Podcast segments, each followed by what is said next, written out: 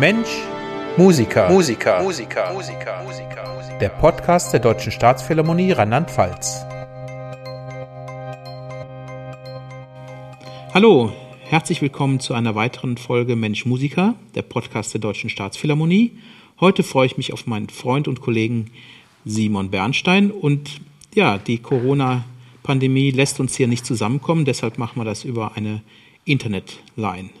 Ja, Simon, herzlich willkommen. Hallo, hi. Ich freue mich sehr, dass, dass du da bist. Du bist Solopauker bei uns. Mhm. Und äh, da kommen wir gleich drauf zu sprechen. Aber eigentlich will ich wissen, wie kommt es, dass wir heute hier zusammen sprechen? Wie, wie kommt es dahin? Und vielleicht fange ich mit der Frage an, Simon, wo warst du vor 30 Jahren? Vor 30 Jahren, da muss ich kurz überlegen, da war ich sechs Jahre alt. Ja. Ja, da werde ich wahrscheinlich zu Hause gewesen sein, in meinem Elternhaus und äh, Geschenke gebastelt haben für meine Eltern. Okay, jetzt in der Vorweihnachtszeit, okay. Ähm, was warst du denn für, für, ein Schüler? Was ich für ein Schüler war? Mhm.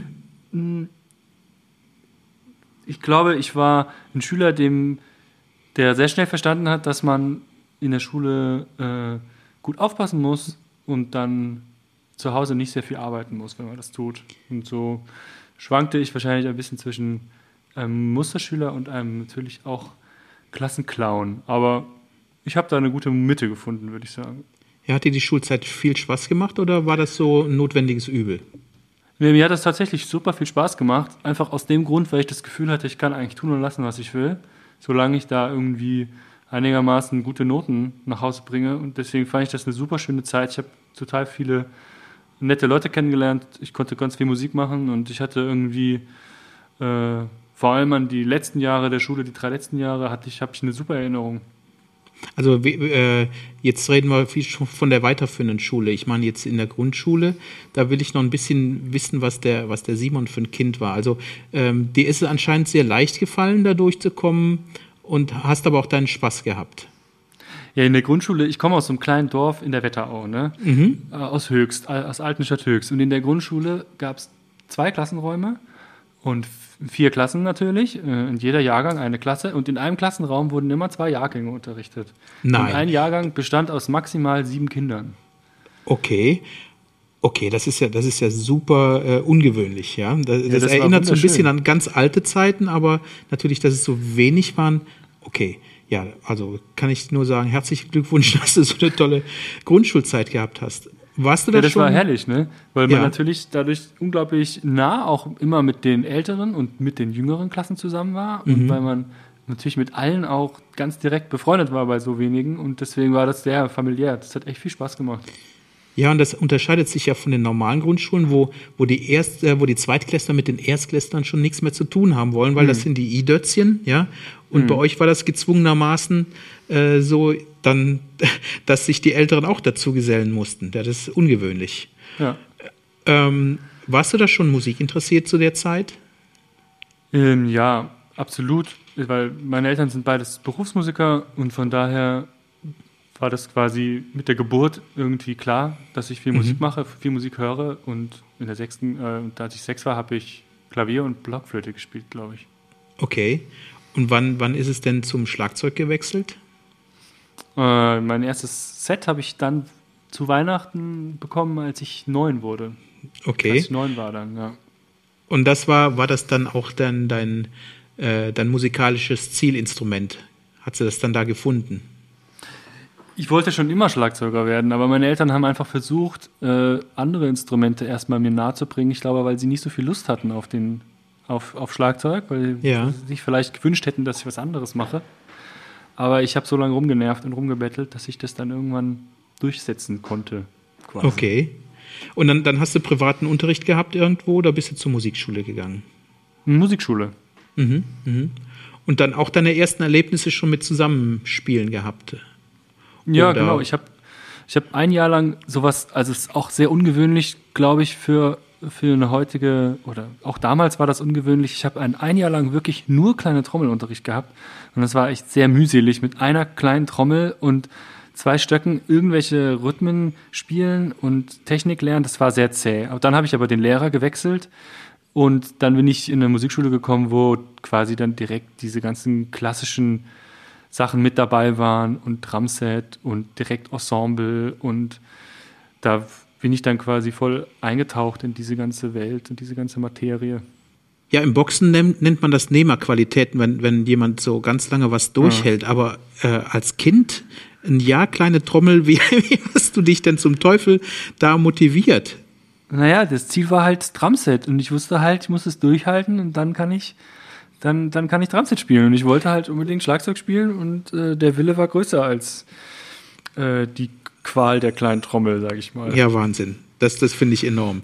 Ja, das ist äh, echt ungewöhnlich und äh, ja, da haben sie dir ganz schön die Nase lang gemacht und haben geguckt, wie lange hält der Simon das durch ohne so ein Drumset. Also das war vor 30 Jahren. Simon, was, was war vor 20 Jahren? Da ging es ja Richtung Abitur dann oder Oberstufe. Was, was Ja, genau. warst du da für ein Typ? Ich bin dann mit 16 zur Oberstufe nach Frankfurt gezogen, bin Jungstudent geworden an der Hochschule da, habe quasi meine, bin da auf eine Schule gegangen mit einem musikalischen Schwerpunkt und hatte wirklich dann eigentlich den, die, ja, meine ganze Ausrichtung war ganz dem Schlagzeug und der Musik gewidmet und das sind eigentlich mit die schönsten Jahre, die ich so in Erinnerung habe, weil es einfach drei Jahre waren, wo ich auf einer super schönen Schule war, wo ich sehr viel Musik lernen konnte, auch auf der Schule, sehr viel Theorie. Ich war in der Hochschule, wurde in eine Schlagzeugklasse integriert und habe schon mit Studenten zusammen Ensemble gespielt und konnte mir angucken, wie die arbeiten, wie gut die sind und ähm, das Ganze unbekümmert, weil man war ja noch in der Schule, man hatte keine Verantwortung, man kam nach Hause und es stand Essen auf dem Tisch und äh, also das war echt eine ziemlich schöne Zeit, muss ich sagen. Ja, das, das klingt sehr gut. Also es gibt ja viele Kollegen von uns, die, die echt äh, steinige Zeiten hinter sich haben, aber das klingt ja eigentlich äh, ganz, ganz relaxed bei dir. Bist du noch immer so relaxed? Ähm, ja, kann ich schon sagen. Also jetzt gerade ist natürlich diese ist die Situation nicht immer immer so leicht mit, mit dieser Corona-Geschichte, die uns da das Leben ein bisschen schwer macht. Aber äh, ja, ich versuche das immer zu bewahren mir auch, ne? Irgendwie diesen diesen Optimismus und auch dieses Gefühl der Leichtigkeit, was eigentlich mir in meinem Leben auch immer, wenn es dann mal schwer wurde, doch sehr gut geholfen hat, einfach äh, den leichten Weg oder den schönen Weg zu finden und nicht sich irgendwie in Problemen zu verstricken. Ja. Kam, kam jemals eine, eine Idee in dir auf, einen anderen Beruf zu nehmen oder irgendwie, dass, dass sich die Interessen von der Musik äh, wegbewegt haben? Gab's das? Ja, also natürlich, man, also was heißt man? Also ich habe auch natürlich immer ein bisschen daran gezweifelt, ob das irgendwie klappt mit der Musik, ob das Level, was ich erreiche, gut genug sein wird, äh, da auch einen guten Job in einem guten Orchester zu bekommen und so. Ne? Und da war mein Plan B immer, wenn das nichts wird, dann werde ich Lehrer zum Beispiel. Ne? Dann werde ich Musiklehrer, was natürlich irgendwie ähm, aus meiner heutigen Sicht eine ziemlich dumme Idee war, weil wenn man Musiklehrer wird, dann sollte man das echt wollen, weil das nämlich eine ganz, ganz, ein ganz wunderschöner Beruf und Kinder, die unterrichtet werden, brauchen Leute, die das von ganzem Herzen wollen und nicht als Plan B haben. So, ne? Ja, waren, waren viele Professoren sicher in der Zeit noch, die, die äh, eigentlich keine pädagogische Ausbildung hatten, zum, zumindest war das bei mir, aber du bist ja eine andere Generation. Ähm, ich rede da von Mitte der 80er Jahre und wir sind jetzt äh, Mitte der 90er Jahre, oder? Ja, bei mir Studium ging los Mitte der Tausender Jahre oder Nullerjahre, Okay. so sagt man. Okay, Ne? ja. 2004. Ja. Okay. Simon, wo warst du vor zehn Jahren? Äh, vor zehn Jahren war ich im schönen Siegen. Da hatte ich äh, vor ein paar Jahre früher meinen ersten Job beim Orchester bekommen und habe da äh, versucht, Pauke zu spielen im Orchester. Tatsächlich schon. Was heißt versucht? Ja, das ist ja am Anfang immer ziemlich, als Pauker ist das immer ziemlich, äh, also mir hat, wahrscheinlich ist es bei jedem Instrument schwer, aber bei Pauke ist es irgendwie so, man kann sehr wenig Berufserfahrung sammeln, weil es gibt sehr wenige Möglichkeiten, mit einem Orchester zu pauken. Weil Ja. es gibt immer nur einen Pauker in jedem Orchesterprojekt an der Hochschule, aber es gibt sehr viele Studenten. Und äh, deswegen kommt man sehr selten quasi überhaupt in die Genuss zu pauken. Das gleiche ist bei Studentenorchestern. Und so, wenn man dann einen Job kriegt, ich hatte das Glück, sehr früh einen Job zu bekommen, da wird man halt so ein bisschen ins kalte Wasser geschmissen. Und dann ist es einfach viele Jahre, also zwei, drei Jahre waren es schon erstmal so gucken, lernen und wie funktioniert das alles und äh, ganz viel aufpassen und aufmerksam sein und aufsaugen, was einfach vorher gar nicht möglich gewesen ist. Mhm. Ich glaube, dass das, äh, also nach dem Dirigenten ist dein, dein, deine Position die äh, verantwortungsvollste oft, oder? Siehst du das Boah, auch so? Das, das wird ganz oft gesagt, aber ich muss ganz ehrlich sagen, ich habe das Gefühl, dass das jedes Instrument von sich sagt. Das ist so ein bisschen, ich meine, als, als Trompeter sitze ich ja genau vor dir und da, da muss man schon echt, äh, ich bewundere oft äh, deinen Mut oder den Mut der Pauker, ähm, äh, da einfach das Heft in die Hand zu nehmen, weil äh, letztendlich spielen alle mit dir und äh, weil du dich akustisch äh, durchsetzt und, und spielen, äh, wenn der Dirigent da irgendwie mal was macht, wo man nicht mit rechnet, äh, hängen sich alle an dich ran, oder? Ja, das ist, das ist, mag manchmal so sein. Es gibt so Stellen, wo das, wo das äh, wo, das, wo man vielleicht weiß, das kann da passieren. Aber ich habe das Gefühl, dass das eigentlich in einem Orchester, so wie ich das erlebt habe, dass es immer mehrere Positionen, mehrere Leute gibt, die diese Rolle haben. Es ist nicht so der Pauker oder der Dirigent, sondern es sind auch, je nachdem, was es für eine Stelle ist gerade, was für eine Stimme gerade führend ist, eigentlich in dem Moment die Stimme, die halt gerade führend ist. Wenn jetzt äh, gerade der äh, Solo-Oboist die führende Stimme spielt, dann richte ich mich auch nach dem und, mhm. und äh, versuche nicht das Heft in die Hand zu nehmen, wo das gar nicht in meine Hand gehört. So, ne? Mhm. Also das ist so ein mhm. bisschen, ich glaube, das hat jede Führungsposition im Orchester, bringt das mit sich, dass man manchmal zu den richtigen Zeitpunkten auch die Kontrolle mal kurz an sich reißt und dann ja. auch ganz schnell wieder abgibt. War, waren die in Siegen denn nett zu dir? Also ich meine, wenn man da so frisch hinkommt und seine Erfahrungen sammelt, dann kann ja auch sein, dass mal was nicht so optimal läuft. Wie, wie sind die und wie bist du damit umgegangen vor allem? Ja, ich hatte da auch mega viel Glück mit meinem Kollegen, mein Schlagzeugkollege, der heißt Slavik Stakov. Das ist eine, äh, ein fantastischer Schlagzeuger und ein fantastischer Kollege, der mir sehr gut viel geholfen hat, der mit mir sehr viel auch darüber gesprochen hat und mir einfach auch meine Zeit gegeben hat, mich äh, da auszuprobieren und zu entwickeln. Und das Gleiche war im ganzen Orchester so. Also die haben mir da total lieb irgendwie mich einfach erstmal auch ausprobieren lassen und auch mal irgendwie eine viel zu laut gespielt oder viel zu leise gespielt oder irgendwas. Und ähm, nee, das war sehr cool da. Also ich denke da auch mit sehr viel Liebe dran zurück, weil mir das sehr viel Spaß gemacht hat, in dem Orchester zu spielen. Gut, jetzt, jetzt sind wir in der heutigen Zeit angekommen. Was treibt dich im Moment um? Also natürlich ist im Orchester im Augenblick relativ wenig, aber du hast viele Projekte, weiß ich. Vielleicht können wir da kurz drüber sprechen, was da aktuell angesagt ist. Ja, jetzt gerade komme ich, gestern hatte ich noch eine Probe in, in, in Solingen. Da habe ich zum Beispiel ein Ensemble in NRW, wo unser Proberaum in Solingen ist und äh, nach Weihnachten machen wir noch eine Produktion für die Philharmonie in Köln. Dafür haben wir jetzt geprobt. Und äh, das ist so eins meiner hm, Herzensprojekte gerade.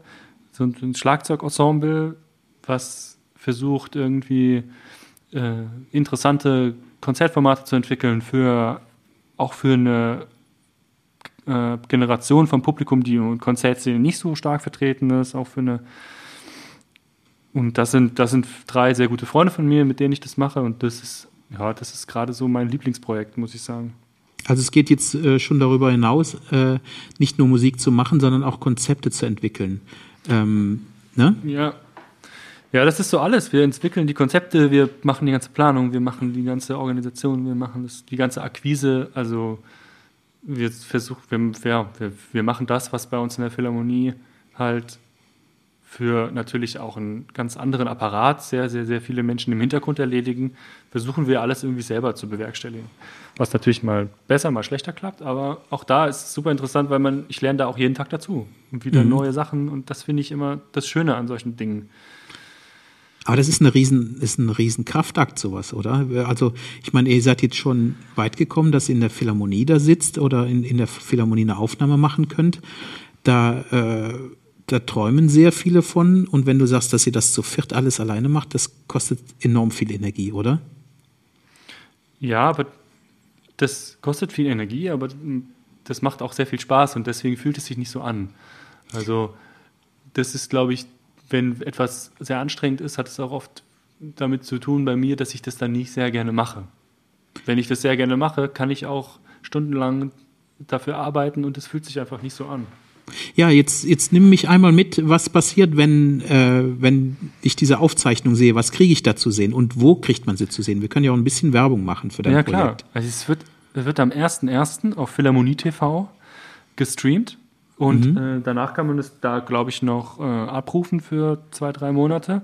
Aber am 1.1. wird es gestreamt und ja, es ist ein Ausschnitt unserer, äh, unserer Show, so, ich glaube, so circa 50 Minuten oder eine Stunde ungefähr ähm, Ausschnitt unserer letzten Show, vom, die noch, die wir, wo wir das Glück hatten im Februar, dass die noch stattfand in Duisburg. Mhm.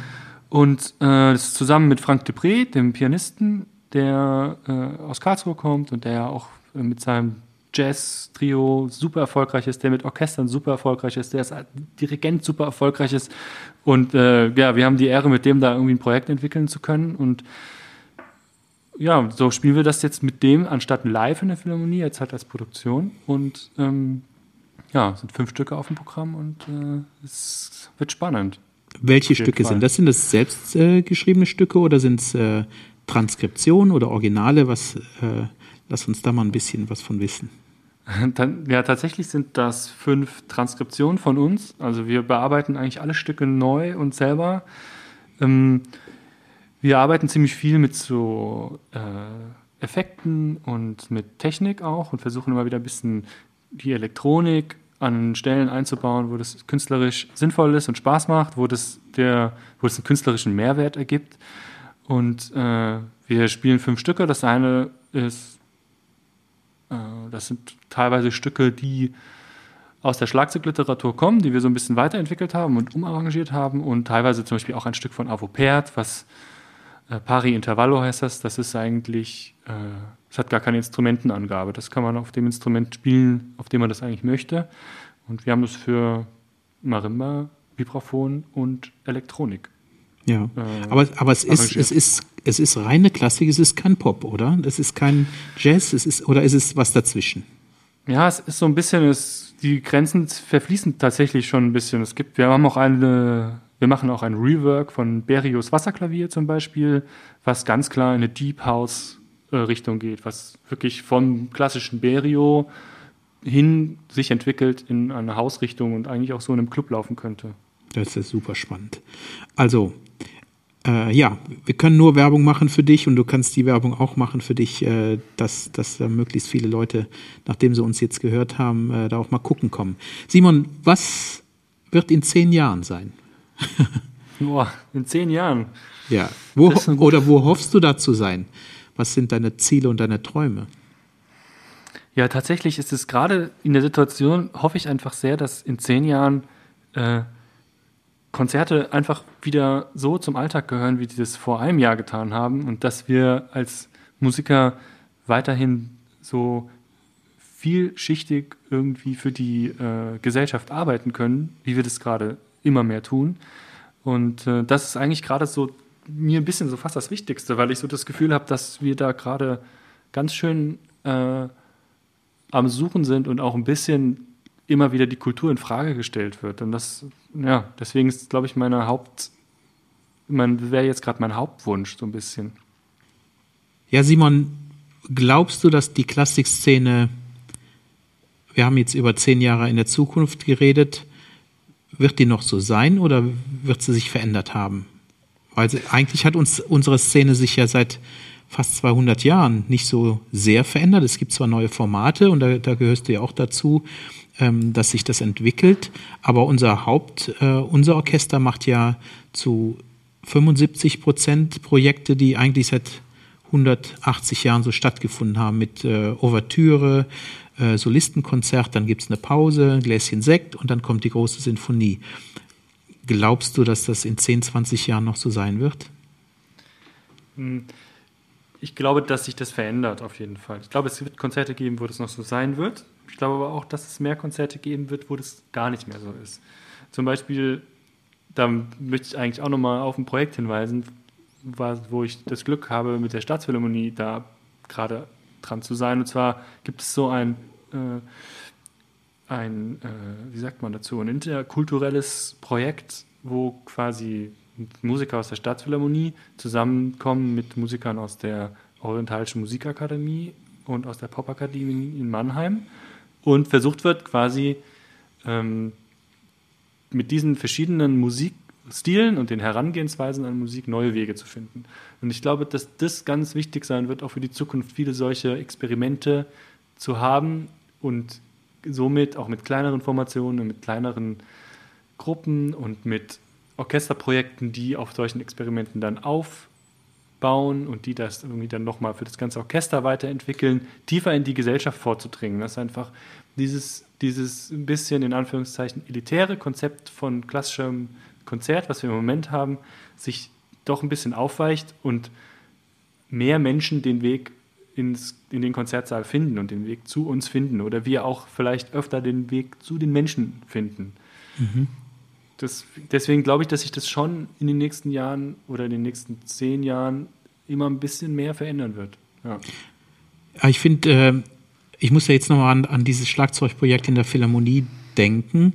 Da habt ihr es ja schon geschafft, wirklich diese Türen aufzustoßen. Ich glaube, das ist in der heutigen Zeit genau, du kannst eine tolle Website machen, du kannst ein tolles YouTube-Video drehen, aber die, die größte Schwierigkeit ist doch, äh, überhaupt wahrgenommen zu werden. Ja? Und ähm, ja, nochmal, wie, wie habt ihr das gemacht, dass ihr äh, von so einer Idee und aus einem äh, ungewöhnlichen Ensemble bis in die Philharmonie kommt? Hast, habt ihr wirklich diese Klinken geputzt oder ähm, wie, wie war das? Ja, wir haben auf jeden Fall sehr viel Klinken auch geputzt und äh, das Netzwerk ist, glaube ich, sehr gut ausgebaut. So. Und ähm, im Endeffekt ist es aber, glaube ich, aber schon auch so, dass die Produkte, die wir machen, die Musik, die wir machen, einfach sehr gut sind. Das ist einfach sehr, das spricht sehr viele Leute an und es spricht auch andere Leute an. Und die, das, das entstand schon aus der Idee heraus, für die Duisburger Philharmoniker eine Konzertreihe zu machen, die äh, eine andere Publikumsschicht anspricht. Und ähm, das hat sehr gut funktioniert. Da da, haben sehr viele andere Menschen den Weg in die Mercatorhalle in Duisburg gefunden und ich glaube, dass das dann auch weiter strahlt, dass die Leute, die in dieser Szene arbeiten, die Leute, die in dieser Szene ähm, sich auskennen, das merken, das hören und dann auch sagen, okay, den Jungs, denen geben wir mal die Chance, die dürfen sich mal beweisen jetzt. Mhm. Mal gucken, wie cool die sind. Die sollen doch mal kommen. Einfach. Ja. Das ist ja auch schön, dass man dann mit so, dass man mal ein bisschen Vertrauen ausgesprochen bekommt und sagt, kommt mal vorbei, wir finden das cool, macht doch mal was und wir ja. schauen mal, wie es ankommt. Ne? Also ich muss sagen, ich finde das, find das bewundernswert und ähm, ja, Simon, hast ein Traumprojekt, wenn, wenn du jetzt äh, frei verfügen könntest über Ressourcen, über alles, was du dir zusammensuchen könntest, was würdest du dann machen? Das ist eine gute Frage. Ist gar nicht so leicht. Hm.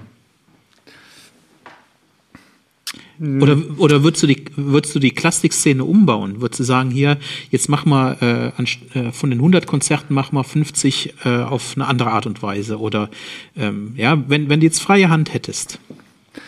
Ja, in der Tat. Ich glaube, ich würde, würde versuchen, wenn ich, wenn ich experimentieren dürfte, quasi würde ich versuchen, die Klassikszene umzubauen.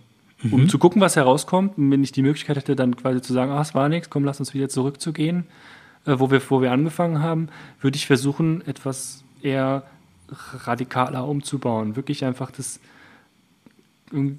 mehr ganzheitlich in der Gesellschaft zu denken. Mhm.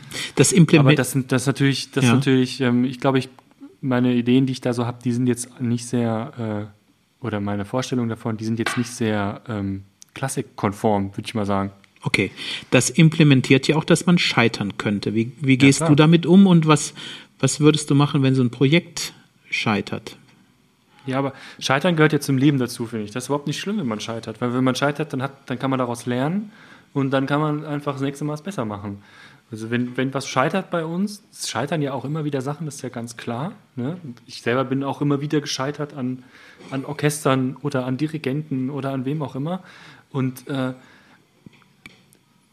das, ich finde, das Entscheidende ist einfach zu sagen, okay, was, ist, hat, was hat nicht geklappt, was war nicht gut, nun machen wir das nächste Mal besser. Mhm, mh. So weitergehen. Also ich, ich höre, du bist, du bist echt so ein, so ein Stehaufmännchen oder äh, äh, die, dieses Aufstehen macht dir gar nicht viel Mühe, weil das, äh, wenn man jetzt wirklich von, von deiner Kindheit anfängt, das ist schon relativ positiv ähm, äh, alles vorangegangen und ich glaube, das ist dir auch sehr bewusst, das äh, muss ich sagen, Glückwunsch, das finde ich enorm, ja. Äh, Simon, hast du Vorbilder? Bist du Fan von irgendjemandem?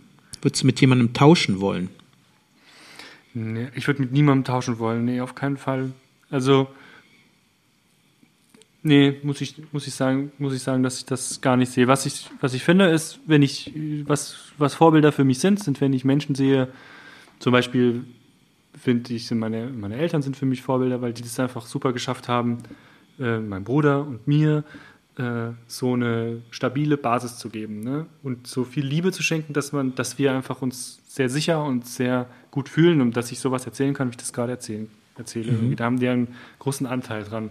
Gleichzeitig äh, finde ich, ganz, ich Menschen ganz toll, die sehr gut mit anderen Menschen umgehen können, die sehr, äh, sehr offen mit anderen Menschen umgehen, sehr umsichtig sind. Das sind Menschen, wo ich mir immer denke, boah, das finde ich toll, das würde ich auch gern besser können und besser lernen um quasi äh, ja, diese Umsichtigkeit in, meinem, in meinen Handlungen immer vorne stehen zu haben. Mhm. Das klappt nicht immer im Moment, aber gut. Das ist ja, ja normal. Das ist normal, da ist, äh, das ist alles dabei. Wenn du jetzt zu Hause dir einen gemütlichen Abend machst, äh, mhm. welche Musik legst du dir da auf? Mhm. Tatsächlich höre ich zu Hause super selten Musik. Im Moment mhm. lege ich mir wenn ich Musik anmache, oft äh, so Elektro auf. Also so ein bisschen zu Haus und so ein bisschen, weil ich gerade ganz viel lerne in diese Richtung, ganz viel Musik, äh, Synthesizer mir angeschafft habe und irgendwie dieses Zeug versuche zu verstehen und zu lernen, wie, wie funktioniert elektronische Musik, höre ich gerade, wenn ich Musik höre, ganz viel elektronische Musik. Und äh, wenn du allein bist, bewegst du dich auch dazu oder äh, ja. oder wie, wie, wie kann ich mir das vorstellen? Oder ist das ist ist ja oft Musik dabei, die zum Bewegen anregt. Ist ja, das voll, für dich auch so ein, so ein Ding, was zusammengehört in deinen ähm, Konzepten? Ja, ja, irgendwie schon. Also ich höre mir das dann oft im Moment eher analytisch an, aber wenn die Stimmung gut ist, dann bewege ich mich natürlich auch mal dazu und so, klar. Meine Freundin, die äh, bewegt sich da wahrscheinlich schon etwas öfter und animiert mich dazu. Aber mh, hm, ja, es ist so, die Musik ist natürlich auch alleine von der Metronomzahl immer so konzipiert, dass sie eigentlich automatisch dich motiviert, dass du dich bewegst. Ne? Also man kann eigentlich gar nicht anders bei dieser Musik. Mhm. Ähm, wir haben hier in, äh, eine kleine Tradition, die wir anfangen wollen, dass mhm. es einen Überraschungsgegenstand gibt. Den okay. kann ich dir jetzt aber natürlich nicht zeigen, weil wir nur über eine Leitung verbunden sind. Aber ich sag dir mal ein paar Buchstaben. Ein großes E, ein großes S, ein kleines T und dann steht 2019 dahinter. Kannst du, da, kannst du damit was anfangen? Ein großes EST, e? großes S, ein kleines T und 2019. Mhm. Nee, kann ich nicht. Das wäre deine Einkommensteuererklärung. Oh ja. Hast äh, du die schon gemacht?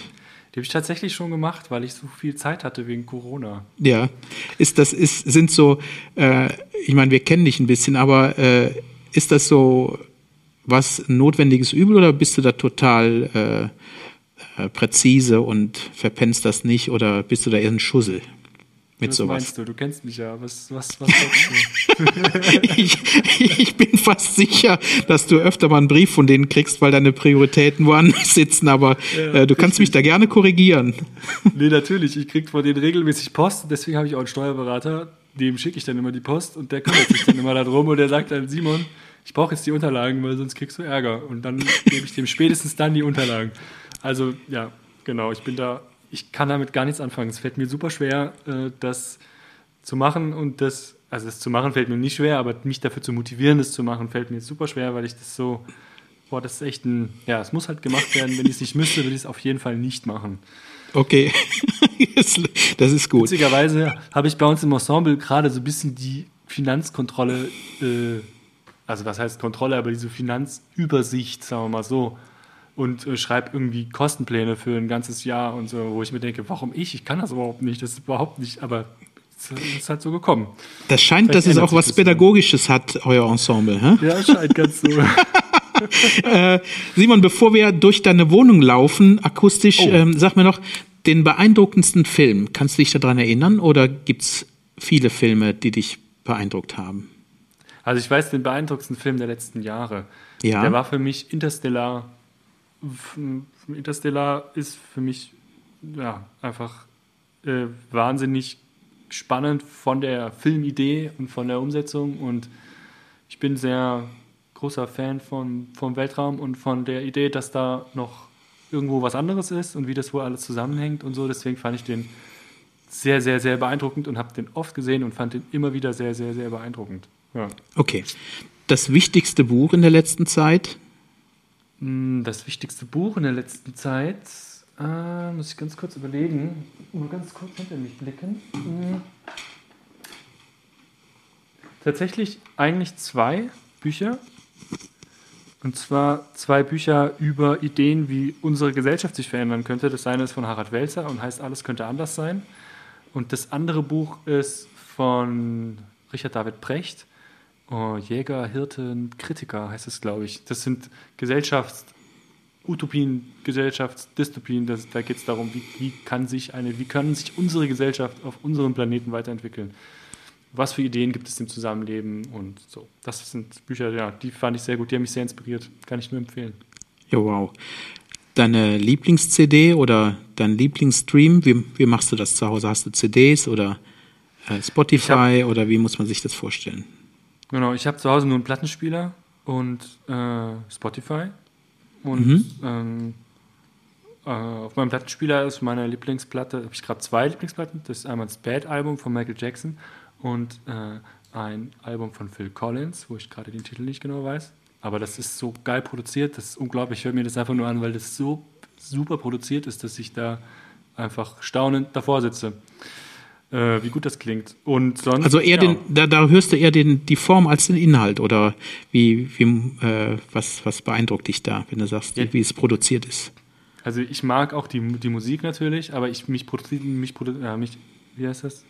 Ich mag auch die Musik, aber mich äh, fasziniert sehr, wie cremig das klingt und wie perfekt das ausbalanciert ist und was wie gut das Schlagzeug klingt und wie perfekt diese Sounds ineinander arbeiten. Das ist halt oft nicht so, wenn man andere Platten hört. Oft Mhm. ist das einfach nicht so ausgewogen. Also gut gemachtes Handwerk ist da. Ja? Wahnsinnig gut, ja. Okay. So, jetzt, ähm, bevor wir zum Schluss kommen, gibt's ja immer die Runde durch die Wohnung. Okay. Ähm, ich stehe bei dir vor der Tür. Äh, klingle, du machst auf. Darf ich die Schuhe anlassen oder soll ich sie lieber ausziehen? Ausziehen. Ausziehen. Ja. Äh, das ist wichtig. Ja, ich wische nicht so oft, deswegen, sonst müsste ich öfter wischen. weißt du? Okay. Die Möbel, ähm, sind die von Ikea oder von Rolf Benz? Äh, weder noch. Die meisten Möbel sind, ein Teil der Möbel sind äh, Regale aus einem Naturmöbelladen und äh, die anderen Teil der Möbel ist eher so, wie sagt man, Vintage, irgendwie bei eBay Kleinanzeigen zusammen oder selbst gebaut oder do-it-yourself, so eher diese Richtung. Also Ikea gibt es nicht so viel. Gab's Okay. mal viel, aber wird äh, nach und nach alles entfernt. Okay. Ähm, hast du Pflanzen im Haus und wie geht's denen im Augenblick, den Pflanzen? Ja, tatsächlich habe ich richtig viele Pflanzen mittlerweile. Aber es liegt auch an meiner Freundin, mit der ich zusammen wohne. Die ist nämlich riesen Kaktus-Fan. Und wir hier stehen gerade bei mir im Raum stehen 1, 2, 3, 4, 5, 6, 7 Kakteen. Denen geht es allen sehr gut. Und äh, eine große Palme, der geht es auch sehr gut. Und äh, nee, das kriege ich ganz gut hin mit den Pflanzen, muss ich sagen. Okay. Gibt's einen Fernseher bei dir? Ja, es gibt auch noch einen Fernseher bei mir. Aber ich habe so ein Laster. Ich bin. Das ist so, warum es den Fernseher eigentlich hauptsächlich gibt, ist, weil ich äh, doch relativ gerne Playstation spiele. Und äh, wenn ich dann mal Zeit habe und wenn ich dann mal irgendwie wirklich Bock habe zu entspannen, dann spiele ich gerne Playstation. Deswegen brauche ich dann doch einen Fernseher. Okay. Ja, ziemlich kindlich, aber ich mag das einfach. Ich habe mich auch entschieden jetzt, dass es einfach okay ist, wenn man so ein Hobby hat. Natürlich. Äh, Finde ich auch. Das ist, äh, vollkommen legitim. Ich finde das nicht so einfach, weißt du, weil das so eine, weil das ja auch was ist, wo man sagt, naja, zock- zocken tut man halt, wenn man Kinder, ein Kind ist, das ist ja irgendwie was, was eigentlich kein sinnvollen Inhalt hat und so, ne? Und ich muss sagen, ich mir muss, muss da schon immer wieder mich quasi auch überwinden, zu sagen, nee, ist okay, kannst auch mal zwei Stunden zocken, das passt schon. Das, also das finde ich nicht so leicht. Jetzt sei, sei nicht so streng mit dir. Äh, du hast hier ein, äh, äh, du machst dir über die Gesellschaft Gedanken und irgend äh, und über die Musikszene und tauchst da ganz tief ein, aber da, da muss man ja irgendwann mal daddeln, oder? Ja, ich Also finde ich auch, finde, aber ja, also das, ich würde, das kannst du mit Stolz tragen, finde ich. Also, äh, okay, da gehen wir noch weiter. Über deine Anlage haben wir schon gesprochen. Das ist Ja. dann ein Plattenspieler und äh, ist das eine Kompaktanlage oder ist das wirklich was High-End-mäßiges? Nee, ich habe auch so, ja, ich habe einen Plattenspieler, dann habe ich da ein kleines Mischpult von Behringer und dann stehen da zwei Studioboxen, die normalerweise in meinem Studio stehen gerade. Und äh, das ist alles so, so zusammengebastelt. Also es jetzt, hat mit einer normalen Anlage gar nichts zu tun. Also eher Technik. Äh, Ja, ja, so technikorientiert. Okay. Gibt's äh, ein Kreuz bei dir oder ein Buddha? Äh, weder noch, wenn es was geben würde, dann Buddha. Okay. Ähm, an den Wänden äh, hängt da die Familie oder ist es Kunst, was da an den Wänden hängt? Hm, An den Wänden hängt teilweise beides, aber mehr Fotografien von meiner Freundin, weil die ist Fotografin auch. Mhm. Äh, und wenn ich zu Besuch käme, würdest du dann vorher ein bisschen aufräumen oder äh, kann immer jemand kommen und es ist äh, okay? Oder macht es dir nichts? Also bei dir wird es mir jetzt nichts ausmachen. So, Okay. Weil ich kenne dich gut und da ist es mir, da, ich, ich habe da nicht so eine hohe Hemmschwelle, weil ist halt meine Wohnung, so bin ich halt. Ich finde das nicht so schlimm. Ist jetzt, ist jetzt nicht super dreckig, aber es ist jetzt auch nicht super ordentlich. Und äh, tatsächlich versuche, versuche ich mir gerade anzugewöhnen, sehr viel mehr ordentlich zu sein und auch sehr viel wegzutun. Also so quasi, ich bin gerade am Aussortieren und versuche so viele wie mögliche Teile aus meiner Wohnung zu entfernen, dass es einfach immer weniger wird, weil das Problem am Un an der Unordnung ist ja immer, wenn ein Teil sein, keinen Platz hat. Solange ein Teil einen Platz hat, ist es auch nicht unordentlich, weil dann steht das ja immer am richtigen Platz. Aber wenn zum Beispiel die Post keinen Platz hat und die Post einfach immer dann überall rumliegt, dann ist, muss man natürlich immer aufräumen. Ne? Ja. Das versuche ich mir gerade anzugewöhnen, deswegen ist es eigentlich gerade ganz gut. Wenn du das geschafft hast, sag mir bitte Bescheid, wie es geht, dann äh, würde ich das gerne übernehmen. Ja, dann Ja, da gibt es ganz spannende Podcasts zum Thema Minimalismus. okay, Kann jemand was? Das ist echt spannend. gut. Äh, ja, Frühstück ist das bei dir Englisch oder Französisch oder gibt's Müsli? Bei mir ist zum Frühstück äh, schwarzer Kaffee. Mehr nicht. Okay. okay. Wird der manuell gemacht oder automatisch? Hast du so einen High-End-Automaten? Ich habe eine Siebträger-Espressomaschine, die macht mir den. Mhm. Ja. Und beim Frühstück ist da das Handy neben dir oder die Zeitung?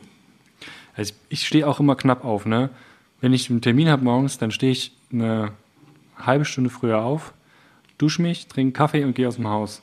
Also da ist meistens keine Zeit für Handy oder Zeitung oder irgendwas. Ich bin nicht so ein Mensch, der so eine Morgenroutine hat.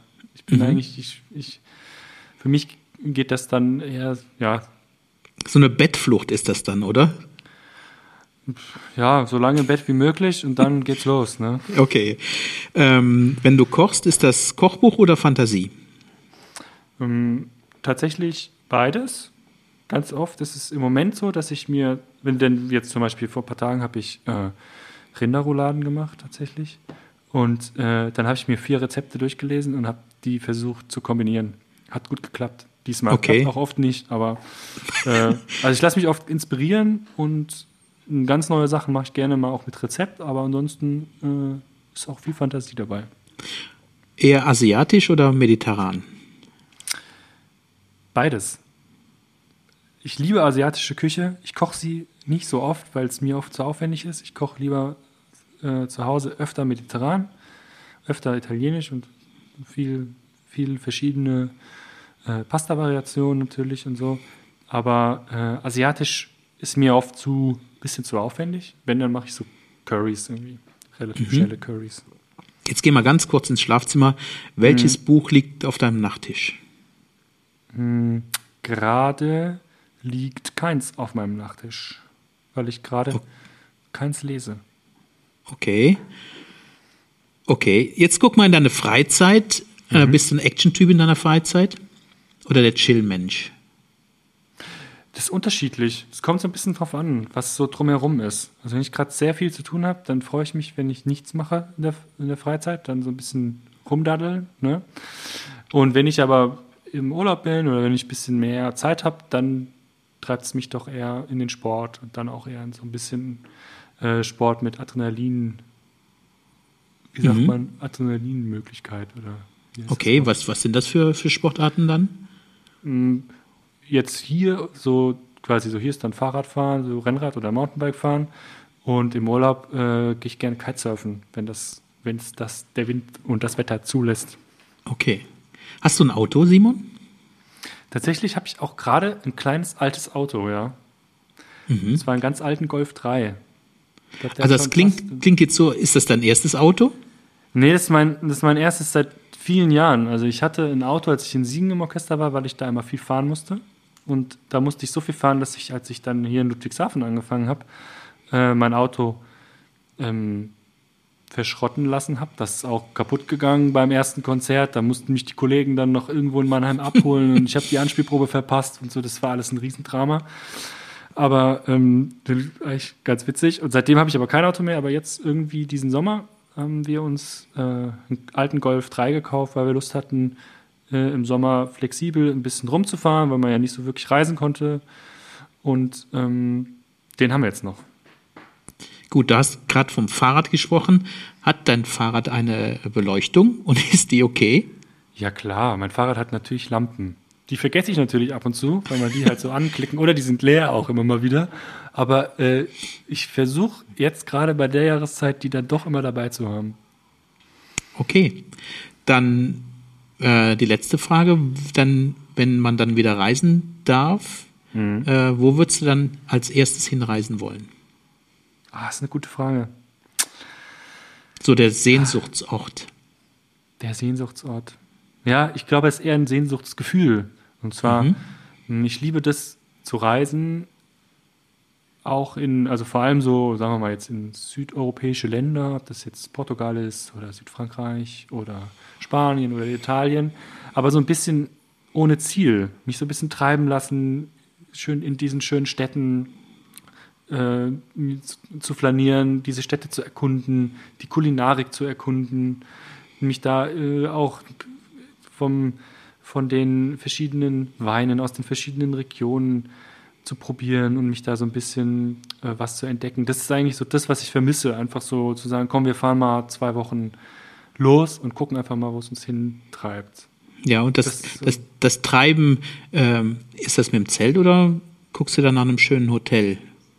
Ach so, einfach immer so nach Airbnbs, ne? Einfach so ein bisschen mal so, mal so. Also im Zeltschläfer bin ich so gar nicht, weil ich bin ziemlich groß und das, die Zelte sind mir immer zu klein.